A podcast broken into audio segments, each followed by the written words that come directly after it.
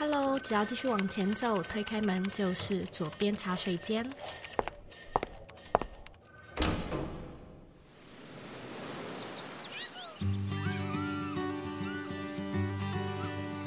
你现在在收听的是左边茶水间第一百八十二集。你觉得自己是一个有吸引力的人吗？有魅力的人又是什么样子呢？又或者是每一个人都一定要成为一个有魅力的人吗？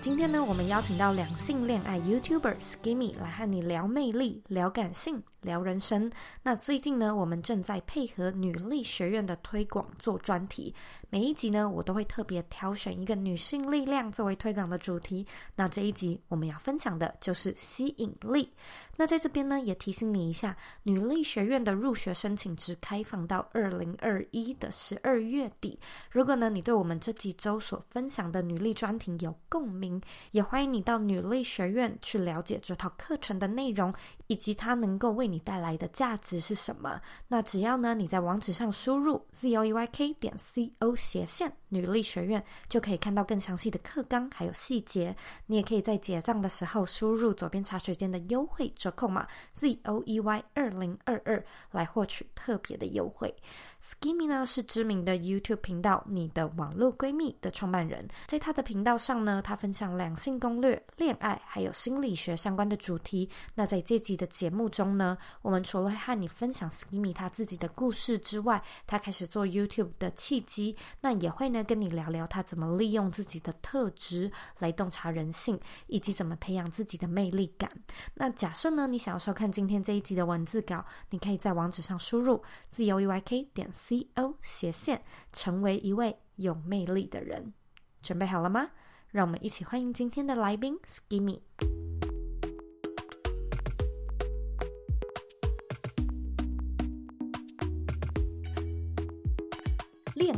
两性这个议题，真的不算是一个。自己擅长或者是说平时会特别去聊的主题，可是呢，因为我现在结婚嘛，我发现其实真的有蛮多人会很好奇，就是我先生或者是我跟我的另外一半是怎么样相处的。我就觉得哇，这个市场没想到是对这个议题如此的有兴趣，所以我们今天呢就算是请到一位专家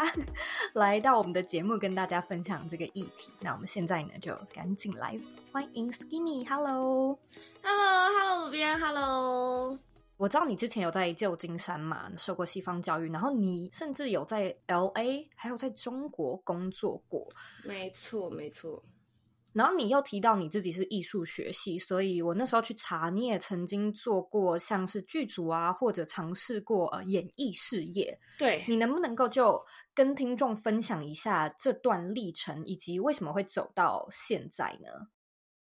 事情是这样的。就是呢，在二零一五年，我大学毕业嘛，所以呢，我先去旧金山，是因为我爸妈在那边，就刚好爸爸派在那边工作，所以我就到那边了。到那边之后呢，就开始面临一些就业上的危机，因为你知道，就是 戏骨，然后所有人都想要一些科技业的人才，不然就是他要求你就是可能现在二十四岁，但是你要有就是十年工作经验之类。我想说，怎么可能呢？我大概从几岁就开始工作啊？好，所以那个时候呢，就在那边面临，对，面临了就业危机。然后刚好艺术系的文凭呢，其实不是一个特别有用的文凭。所以那个时候，我其实先在旧金山，然后压力很大嘛，所以先做了一些服务业相关的工作。然后一边做服务业的时候，一边觉得说：“天哪，我人生难道就要这样子慢慢的凋零了吗？”因为我的志不在此，这样子。其实我觉得能做服务业的人很厉害，我很佩服他们。那刚好后来呢，因缘际会就遇到了我在洛杉矶的老板。他开的是一个演艺经纪公司，他就是专门对接台湾或者说中国大陆的艺人，就亚洲区的艺人到好莱坞的工作。嗯哼，那时候他就是找我去当实习生，然后我觉得哇，好开心哦，因为洛杉矶一直都是我梦想中的城市。嗯，但是呢，那份工作虽然是实习生，可是他是无薪的，因为老板的话术就是说，嗯、他说我跟你说，外面有一百万个人想要我们就是在好莱坞的工作，有很多机会，有很多人脉。那我想说，好好，我要先努力，这样子我可能就是转正之后，我就在好莱坞有一份正职的工作了。然后于是我就去了，然后就发现那个公司超瞎。那后来会到北京去，是因为其实也要谢谢那个经纪公司吧，就他底下有一个艺人，那那个艺人本身是演员，刚好就是接到了一个在北京当导演的机会，因为他之前有当过 MV 导演。但是呢，因为他要在 LA 先做 casting 嘛，就是先做选角，嗯、可是他人手不足，所以他就跟他的老板，也就是我的老板，就说：“哎，你们有没有多余的空缺人手？”然后老板就随便把就是无心实习生派过去了，帮忙帮一帮之后，他要去北京，但是真的他就问我说：“要不要去北京跟他一起，就是定这个剧组？”那我就很开心，那我就去了。那、嗯、去了之后，北京就是又是一场 shit show。那个剧组结束之后，我就说我要先休息一下，所以我后来才回到台湾来。嗯，嗯，那你回台湾之后，你是诶马上就开始做 YouTube 吗？还是你是其实有休息一段时间？其实我没有真正的休息，就是我回台湾之后，爸妈那时候刚好也在台湾嘛，因为派回来了。然后我爸妈又陪在我旁边说：“嗯、你没有收入诶我没有要养你的意思哦，你还是要找工作哦。我说好好好，找工作。所以后来呢，其实，在台湾，我是去 Garena 做英雄联盟的行销企划，又做了一年之后，我觉得说不行，我觉得好像替别人工作这件事情，一直跟我的就是想要创作的那个冲动是背道而驰的。刚好那时候我爸妈又要派出国了嘛，所以我就决定说，那我不如趁这个机会，我就去我一直都很想要去的城市上海，在那边就是沉淀了大概半年，才开始做 YouTube。我觉得这个世代完全不缺选择。虽然在那个当下，你可能会觉得哦，我没有什么机会。可是其实，如果说你真的沉淀下来的，你会发现哦，其实好像真的有蛮多事情都是可以去试试看的。所以，为什么是 YouTube？就是在这么多 选择之中，为什么你会特别觉得说哦，我可以来试这个东西呢？因为其实我自己喜欢的创作形式就是写作是一个嘛。高中的时候，因为我在加拿大读书，然后加拿大其实他拿课的那个选项还蛮多元的，其实有蛮多空堂可以自己去选一些有趣的才艺课，所以那时候其实我有选多媒体课这样子。嗯、那在多媒体课上，然后就是有开始初步的接触剪辑影片啊、拍摄影片，那时候还做的还蛮有兴趣的，哦、所以对这个东西算是。Relatively 是熟悉的。那那时候我在上海的时候，本来有在考虑说我是要写微信公众号，还是说我要做影片，因为我其实自己那时候还蛮喜欢用 YouTube 看一些东西，然后我在 YouTube 上也有非常非常喜欢的 YouTuber 嘛，嗯、所以就在考虑这两个东西。那微信公众号那时候做不起来，是因为它需要有中国大陆的身份证，那财报证是不行的。好 detail 哦，对，因为它有三种不同的类型嘛，然后就是。最正规的那一个是不能用台胞证开的，台胞证开的只能开广告号，嗯、所以你就会很多地方受到限制。于是好，这个东西就不能选了。嗯、在各种影片平台上挑到 YouTube，是因为我觉得它在内容的呈现方式上其实是还蛮多元的，观众接受度也是大的。嗯、所以不管是短的还是长的，不管你要做论述型的影片还是比较趣味型的影片，其实上面的观众都还蛮能够接受的。然后最后想说，好，那我就决定来做 YouTube 啦，这样。这样听下来，其实你之前的那些背景，大部分都是与影视或者是呃艺术有关。可是当你开始做 YouTube 的时候，你却特别专注在恋爱跟两性，为什么？那那时候我在上海嘛，然后其实也算是处于一个没有工作，然后就是坐吃山空。因为那时候我的积蓄就是我在 Garena 那一年存的钱嘛，然后大概只够花半年到一年左右，嗯、那时候就有点焦虑。嗯、那刚好那时候认识了一个学心理学系的姐姐，那时候在跟她聊天的时候。就跟他分享说，我之前会在网络上，就比如说在 D 卡啊或者哪里发一些我的就是感情小攻略的文章，底下会有网友回复一些他们自己的困扰嘛，那我就会非常认真的每一个人就是帮他制定一些计划，或者说给他一些意见。哇哦！所以那个姐姐就说，她说如果你没有钱都愿意做这种事情的话，那就代表其实它算是一个你的 passion，就是你的热情所在之处。那你为什么不试试看把这东西变成事业呢？嗯、然后我想说，哇哦，醍醐灌顶，嗯好，那我就决定做两性啦，嗯、这样。你记不记得你第一支两性影片做的是什么？好像是如何让女生在交友软体上诱惑你。嘿嘿嘿，你那时候记不记得你大概是做了多久之后开始发现有一些 traction，还是就第一支你马上就红了起来？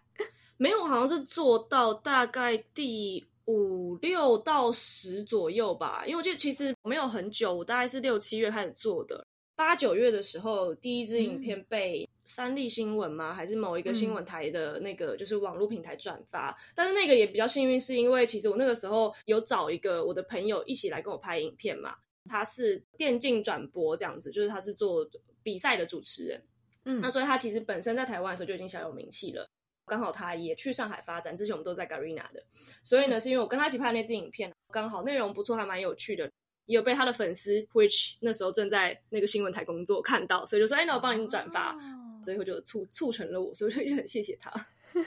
可是我真的觉得你的影片我必须在这边先承认，我其实平常并不是一个会特别去看恋爱或者是两性议题影片的人。就是我蛮不喜欢，就是只是在影片里面讲说哦，怎么样去谈恋爱啊？就是我觉得这些东西它是讲起来还蛮空泛的。是，但是呢。你的影片里面，我觉得它真的会存在一些学术或者是技术方面的 对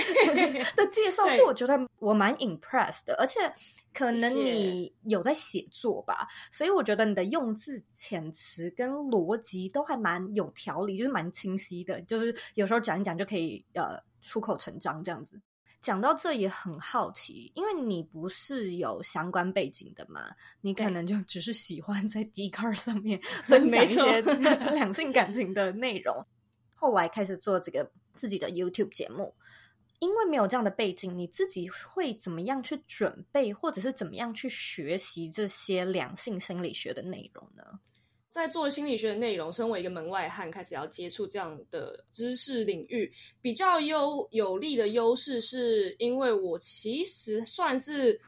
高敏感族群，然后所以我对情绪的那个觉察是还蛮精准的。嗯、像因为以前可能你缺少一些去真的形容你情绪的那一个明确的定义，所以你会隐约知道说，哦，我现在产生了一个让我有点不舒服，或是让我有点开心，或是让我有点焦躁的情绪，它是比较广泛的。但是我至少知道它方向在哪里。所以当我开始要进行一些相关的文献的搜寻啊，或者说书籍的寻找的时候，那个关键字是我比较能够。精准的去把它形容出来的，可能试一下这个关键字会找到另外一个关键字，再把另外一个比较精准的关键字拿进去搜，那就会搜到很多比较有帮助的文章，或是比较有帮助的书籍，自己去挑刚好针对我现在要谈的这个问题有关的一些 article，或者是有关的一些章节这样子，然后自己去读，自己去消化，跟再应用到我自己的经历上，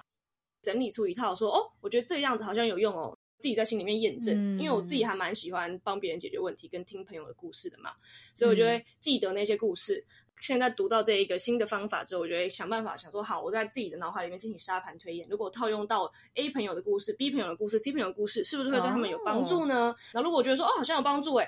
好，那这个影片应该还可以做。这个也是很有趣的地方，就是。你这样可能推荐朋友一些方法，或者是你自己在自己的男朋友或对象的身上这样测试，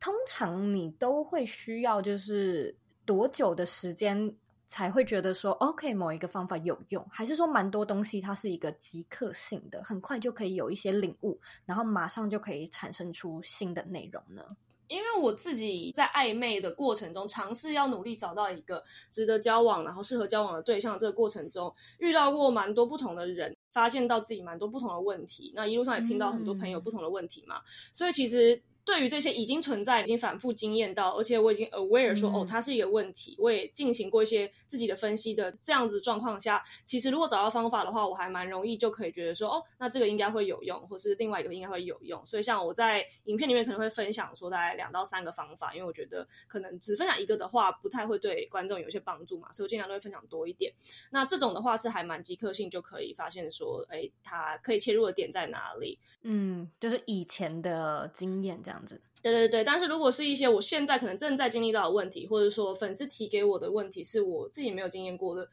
能就会需要等一个灵感。嗯、但这个灵感什么时候会来呢？就不知道。就是有缘分，它 自然有发生的话，我就想说，哦，这就是我之前在想的那一个，那我就把它写下来。你觉得你在恋爱的时候是一个什么样的人呢、啊？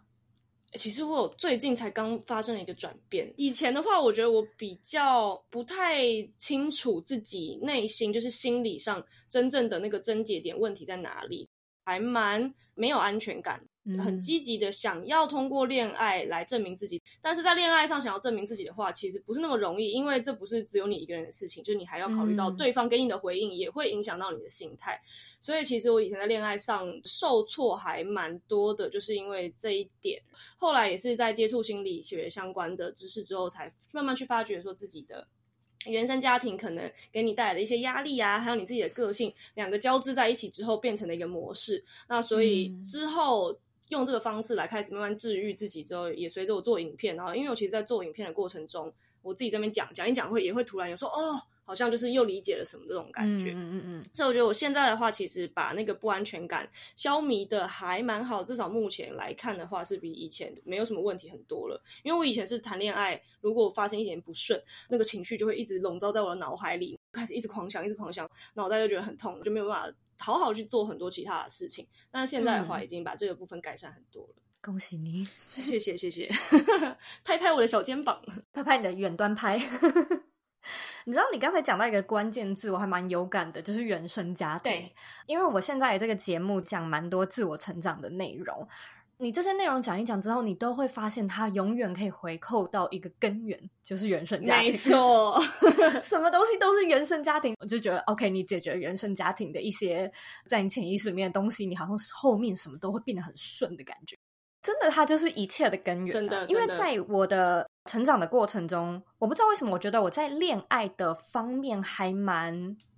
还蛮有安全感的。我跟你还蛮相反的，嗯、就是 OK，男朋友的讯息没有回，我都会觉得说哦，他在忙。哦、就是我不像是很多女生会觉得说他在做什么，然后马上因为恋爱，因为呃感情上的一些东西，然后就影响到自己的其他事情。就是我永远都是自己的事情先做。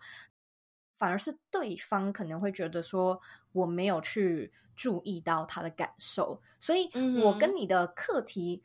可能是很不一样的。就是我一直在学习要怎么样去哦 sense 到对方好像情绪上面那需要怎么样的，现在到底是什么意思？哦，原来 哎，真的也是完全背道而驰的两个课题。对，但 是我觉得很多听众现在听下来可能会觉得说哦，那你很棒啊，就是你从小不用特别。心烦感情，那好像很顺利。可是我觉得这反而是另外一种心烦，就是你会看着你的另外一半，然后你会觉得说你在气什么？你这什么意思？你可不可以很直接的跟我就是 陈述？就是我在感情里面，我会没有办法看见那种暗示，或者是感受到那种明示。Oh, 我也是不断的在学习，嗯、对，但就是 完全不一样的课题。其实每一个伴侣，他表达的他的潜台词跟他的行为是不太一样的，嗯、所以就是真的是要不断的学习耶。因为我先生就是一个认为婚姻是经营的开始，但是我觉得在以前亚洲的呃教育里面啊，我们的文化跟价值观可能会觉得说，婚姻它是一件有所交代的事，结了婚你就搞定什么样的事情就对了的事情，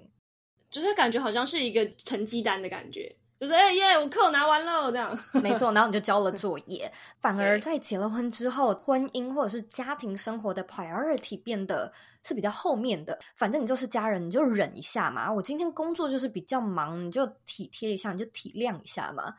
可能因为我我先生他是美国人的关系吧，我也不知道他们的文化可能不太一样，嗯、他就会觉得说。怎么可以这样？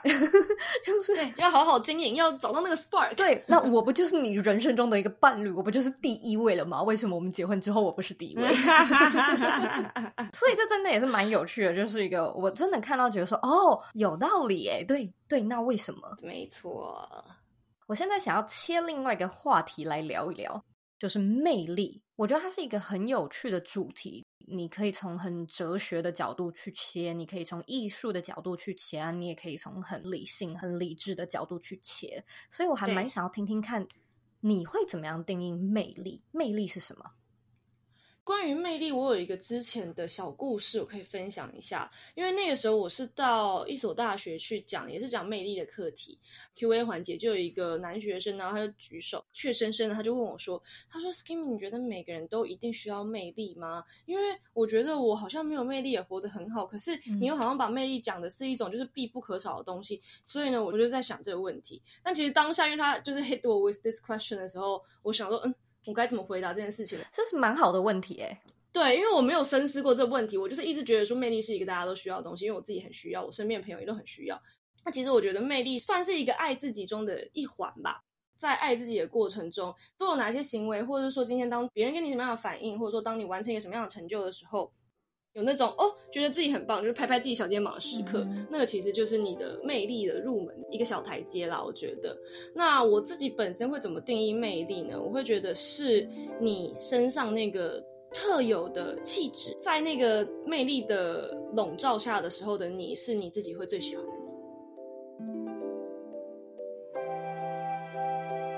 新年的到来总是会让我们迫不及待的想要学东学西，但有这么多东西想要学，又要如何做到专注并且学以致用呢？在这里，让我隆重的为你介绍 Woman Power 女力学院。女力学院是一套一年学制的线上课程，他们会用小班会员制的方式为你规划每一周的学习内容，并将重点呢放在个人品牌、商业能力、思维启发和职涯规划等主题上。如果说你对这样的课程，主题还有生涯规划感兴趣，请你在网址上输入 c o e y k 点 c o 斜线女力学院，输入网址你就可以阅读更完整的课程资讯。如果你想要加入这套课程的话，也欢迎你在结账时输入左边茶水间的专属优惠折扣码 z o e y 二零二二，输入折扣码可以得到三百元的优惠折扣。其实我也是女力学院的导师之一，那这是我第二年担任这套课程的讲师群，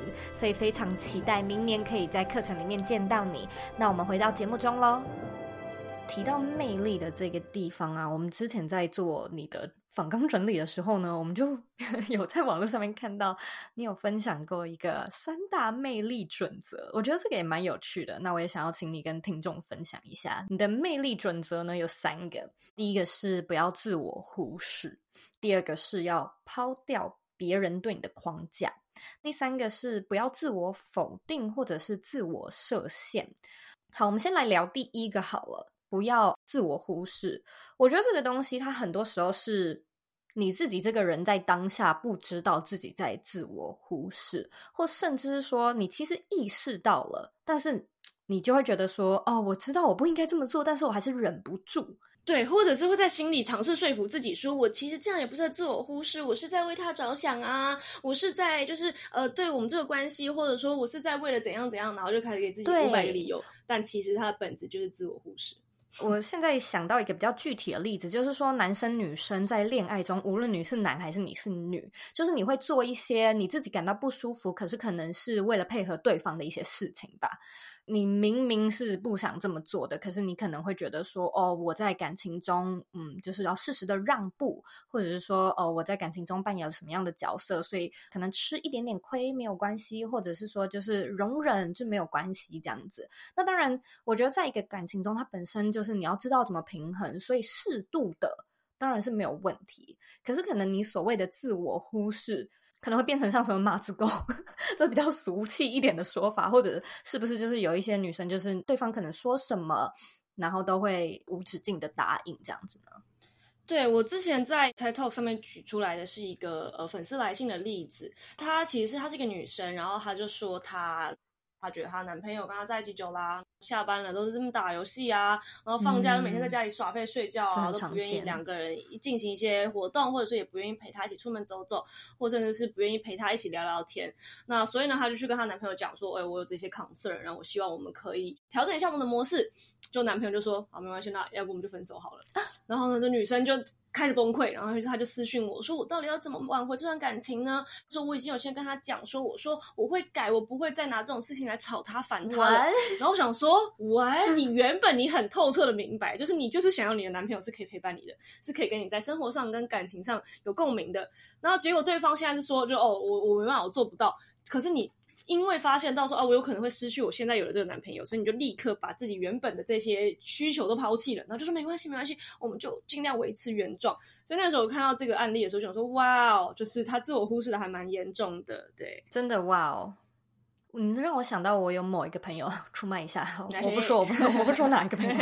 他是那种很专情的人，那这当然是一个优点嘛，也蛮常听他抱怨对方的一些事情。看着这个女生，我就会觉得说，其实你的条件很好。那当然我知道你是很爱另外一个人嘛，可是我会觉得说，嗯，你好像在感情中也不是说过得多快乐，可是你就会一直觉得说，哦，我跟这个人在一起很久了，然后我要继续下去。我我就会觉得说，OK，如果这个扯到商业的话，这个东西就叫做隐形成本啊，就是你不断的去付出你的一些青春，欸、好像就是你跟这个人在一起越久，你就越分不开。那你就会不断的继续继续忍，就是隐形成本都变成沉没成本。对对对，没错没错，就是沉没成本。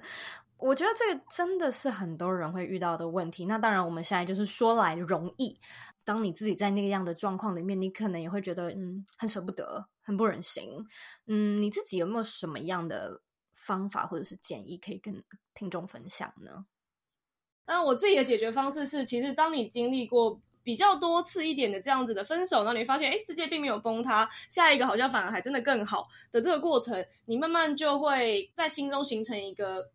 比较健康的心态，就是当你在陷入这种比较呃痛苦过程中的时候，你会告诉自己说，this too will pass，就是这个也会过去的。那你就不会再那么恐惧说，哦，失去他之后，我的人生到底会变成怎么样呢？你就会开始发现说，这些恐惧其实是呃没有必要的焦虑，比较把它放在一边，然后不会让它去干扰你的情绪，可以理智的做出一些决定，再一次的去验证说，哎，的确我挥别了这一个。反而是下一个迎来的是更有益处的，而且是有一些新的课题可以去学习的。那在慢慢磨练的过程中，最后你就会找到一个比较没有问题呢，你就说各方面其实都还蛮适合的一个选择。你那时候在你的演讲里面提到一个词，我觉得蛮有趣的。你说你可以利用正面自我暗示来尝试做这种自我的突破。你能不能够跟听众就是更深入的讲解一下自我暗示是什么意思？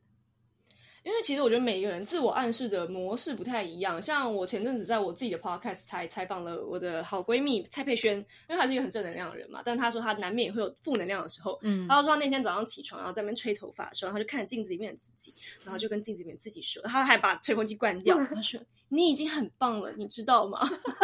所以有一些人是这种模式的。那我的话，我是。比较算是我不是走这种正能量的路线，我是走那种理性的去处理我的焦虑。比如说，当我现在很担心说，哦，我现在的事业啊，或者说某一个问题，那我就问我自己说，这个东西如果做最坏的打算发生之后了，我会活不下去吗？我会死吗？答案是不会，哼，那就没有什么好担心啦。我的模式是比较像是这样子的，嗯，所以我觉得其实每一个人的这种正面自我暗示都不太一样，但是就是你要找到一个可以去安抚你焦虑的方式，在心里，或者说像是我朋友一样，就是真的讲出来。那在这个过程中，你就会得到一些自我安慰的力量。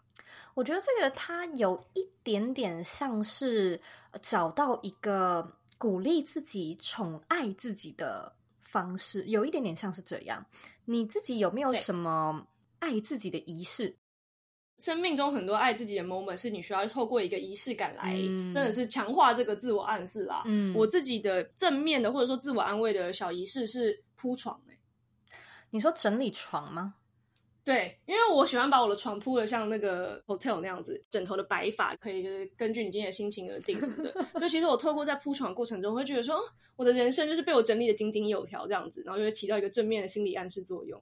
我自己在生活中爱自己的方式其实也蛮简单的，就是偶尔我会泡个澡。就我觉得泡澡，然后在旁边就是点一个蜡烛，嗯、你就会觉得说，哦，这是我的非常特别的时光。或者是说，有的时候 我是一个对很愿意自己去吃饭的人。有一些人会觉得说，哦，自己去餐厅吃饭很奇怪。但我是一个就是非常 comfortable，、嗯、我可以坐在我的饭菜前面，然后就吃，我还可以闭着眼睛吃，然后我也不用玩手机，我也不用听音乐，我就是可以好好的享受吃餐厅里面的饭菜这件事情，然后觉得很疗愈。我我有一个朋友，他是那种自己会去看电影的人，我也会耶，时不时干一些这样的事情，还蛮爽的。我突然想到，我最近在听一个 podcast，叫做《一年的告白》。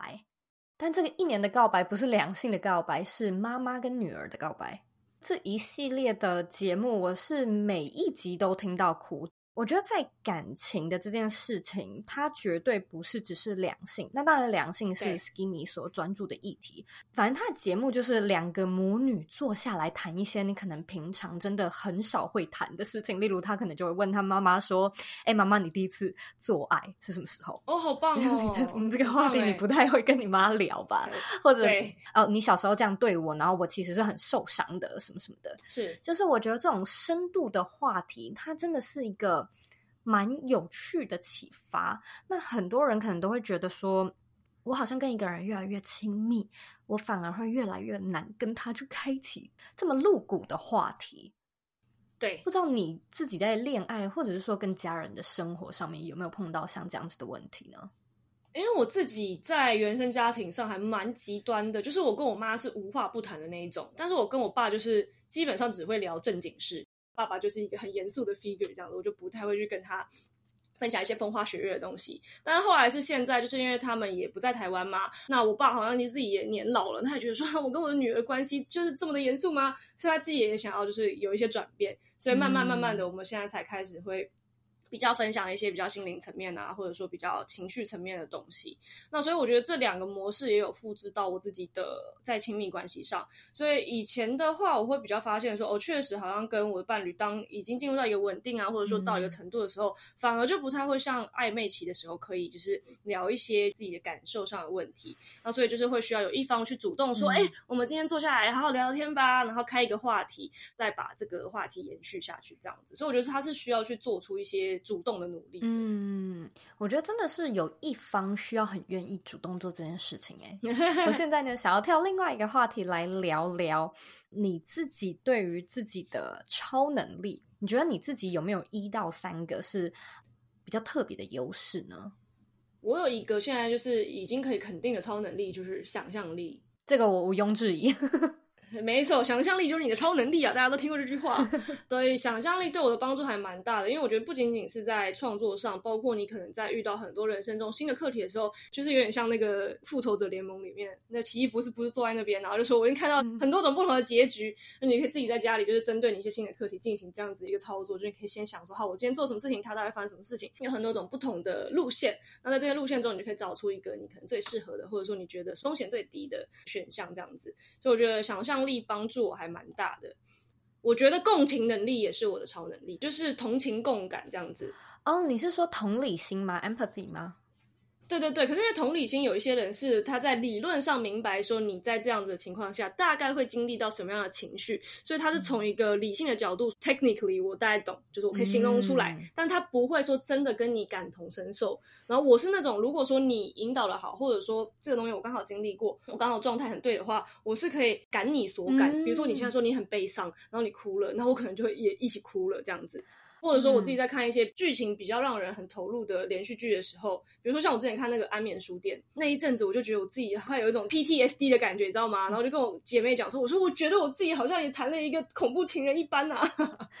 哇，我觉得这真的是一个超能力耶，尤其对我来说，这个应该是我的弱项。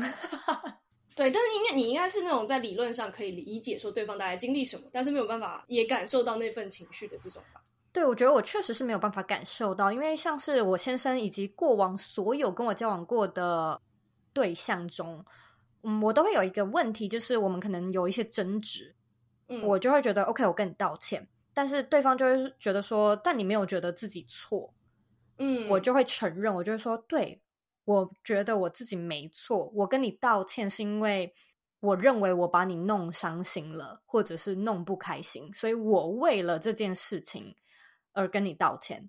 但是我还是不觉得这件事情就是我有错。Oh. 就是我 觉得每一个人在解读一些事情的时候，你对我做这件事情，他可能会很生气。可是同样的事情发生在我身上，我可能就会觉得哦，这没什么。在我生活中，所有的总结都可以把它总结成，在我身上我会觉得哦，这没什么。所以为什么你那么伤心呢？我没有办法懂，但我还是可以跟你道歉一下，因为我好像把你弄伤心了。那我现在呢，想要再切另外一个比较不一样的话题来跟 Skimmy 聊聊。在做背景的整理的时候啊，我看到你有一个新的影片在 YouTube 上面说，你接下来想要停更影片。我那时候看到的时候觉得还蛮可惜的，就是哈哈，为什么为什么突然之间要要这么做？但是你后来是有在影片里面解释说，哦，自己想要花比较多的一些时间来创作。那当然可能也不是完全停更这样。所以我觉得，首先我可能想要先请还不知道的听众，可能请你跟他们分享一下哦，你为什么会有这样的一个做了这样的决定呢？在我自己的心心境层面上，不算是一个突然之间，它是一个慢慢累积的过程。因为就你想了一阵子，是不是？对对对对，然后中间也有过很多犹豫跟挣扎，因为会觉得说，哦，他毕竟也是一个我经营了这么久的事业，然后他毕竟也现在还是一个有持续发展的可能性的空间嘛。嗯、那我真的要在这个时候决定停更吗？那我停更之后，它会造成什么样的影响？会有一些自己的一些反复的辩证这样子。那可是因为其实我 YouTube 已经做了三年了吧，它已经荣登我做最久的一份工作了。嗯、我这个人其实。非常害怕的就是一成不变，或者说一眼就可以望到尽头的人生道路。嗯、我就觉得说，如果我这个东西，我现在看，我都已经知道说，哦，我未来大概就是这样嘛，然后走到最后就是那样嘛，这样子的一个感受会让我觉得很压抑，不是很开心。我是那种喜欢人生永远都有新的刺激的人。嗯 YouTube 这个职业确实也带给我很多人生性的新的启发，然后也包括在我自己的感情路上，其实这个频道算是我一边疗愈别人，然后一边疗愈了自己。那会选择要停更，是因为毕竟我现在要奔三了嘛。会幻想说，那我自己未来十年的人生，我大概希望它呈现是一个什么样子的状态？我的理想版本的日子大概是怎么样的？其实我自己在想的时候，我会觉得说，啊，我还是希望可以把我之前曾经荒废掉的画图跟写作这两件事情拿出来，好好重新打磨。嗯。那 YouTube 其实是你有这个 idea，然后去把影片拍出来，然后你影片剪好，那其实它就可以上。它算是一个会获得立即性反馈的一个职业跟一个。模式，嗯，但是像画图跟写作，它其实是需要你长时间的去积累，跟长时间去沉淀，嗯，会找到你心中那个原创的爆发力，嗯，把好的作品做出来。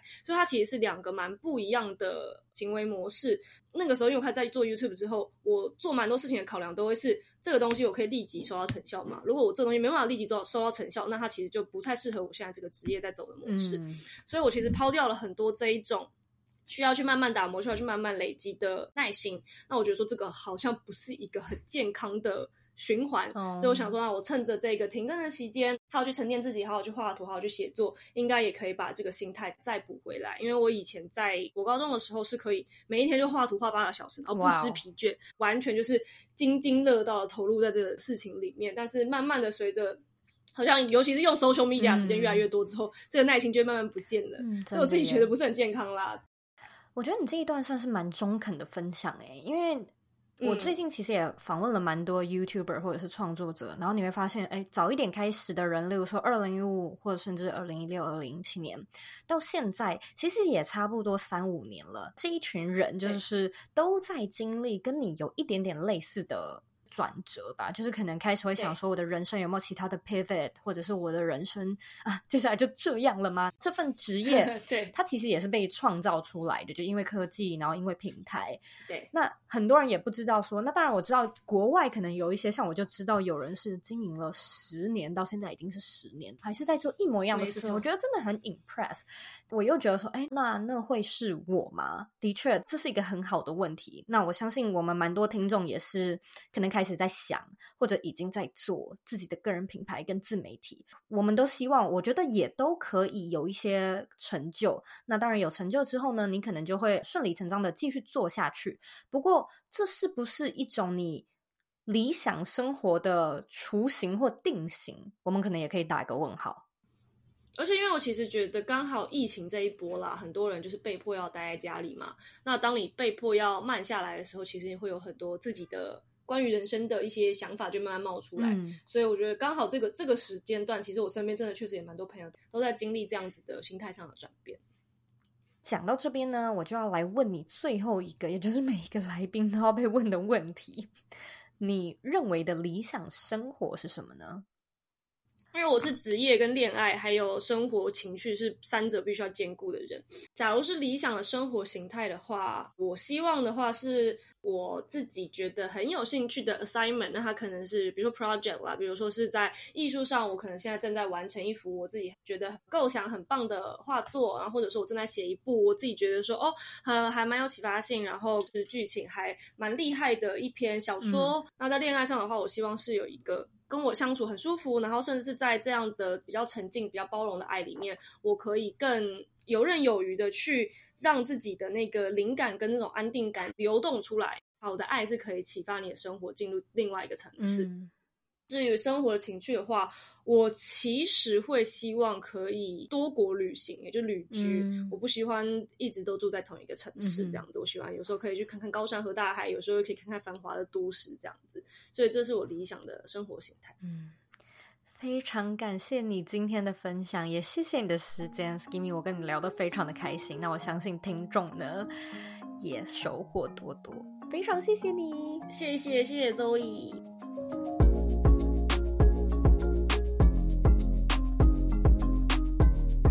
今天的重点整理：一，Skimmy 说自己是高敏感族群。但也因为如此，他反而观察力更高，并且能够更精准地觉察出自己与他人的情绪感受。那也因为感受精准，他能够描述、形容的词汇也更加的精准，而这也成为 Skimmy 在做内容时的特色之一。那我在这边呢，也想要鼓励你，有的时候你的敏感、你的难搞、你的斤斤计较，在旁人眼里或许看起来都是缺点，但它有没有机会也变成你的优点或你独一无二的魅力呢？邀请你去思考看看这个问题。二，何谓魅力？Skimmy 说：“魅力啊，就是你身上特有的某一种特质。那在魅力的笼罩之下呢，你会成为你自己最喜欢的样子。我自己的解读就是，花多一点时间去做你做起来更自然、更不费力的事，而不是花时间去弥补那些你自己觉得做不好，或者是社会期待你能够做得更好的事情。”其实呢，顶尖的领导人都知道，我们想要把对的人才用在对的地方，最重要的是要去看见他的长处，然后呢，花十倍、百倍的力气去主攻这个强项，而不是呢，把注意力放在那些自己做不好的地方。魅力呢，是我们爱自己的一个环节。想要找到自己的魅力，就是先从观察自己做得很棒的时刻开始。三，Skimmy 分享魅力的准则有三个：一，不要自我忽视；二，抛掉别人对你的框架；以及三，不要自我否定。有魅力的人比较少自我怀疑，有魅力的人更不会去自我忽视。这样的人可以比较清楚地知道自己要什么，并且勇于发表、勇于分享自己的观点，然后用正面的暗示去安抚自己的负面情绪，而不是去打压或者是否定自己的负面情绪。爱上自己，肯定自己，你就会很有魅力。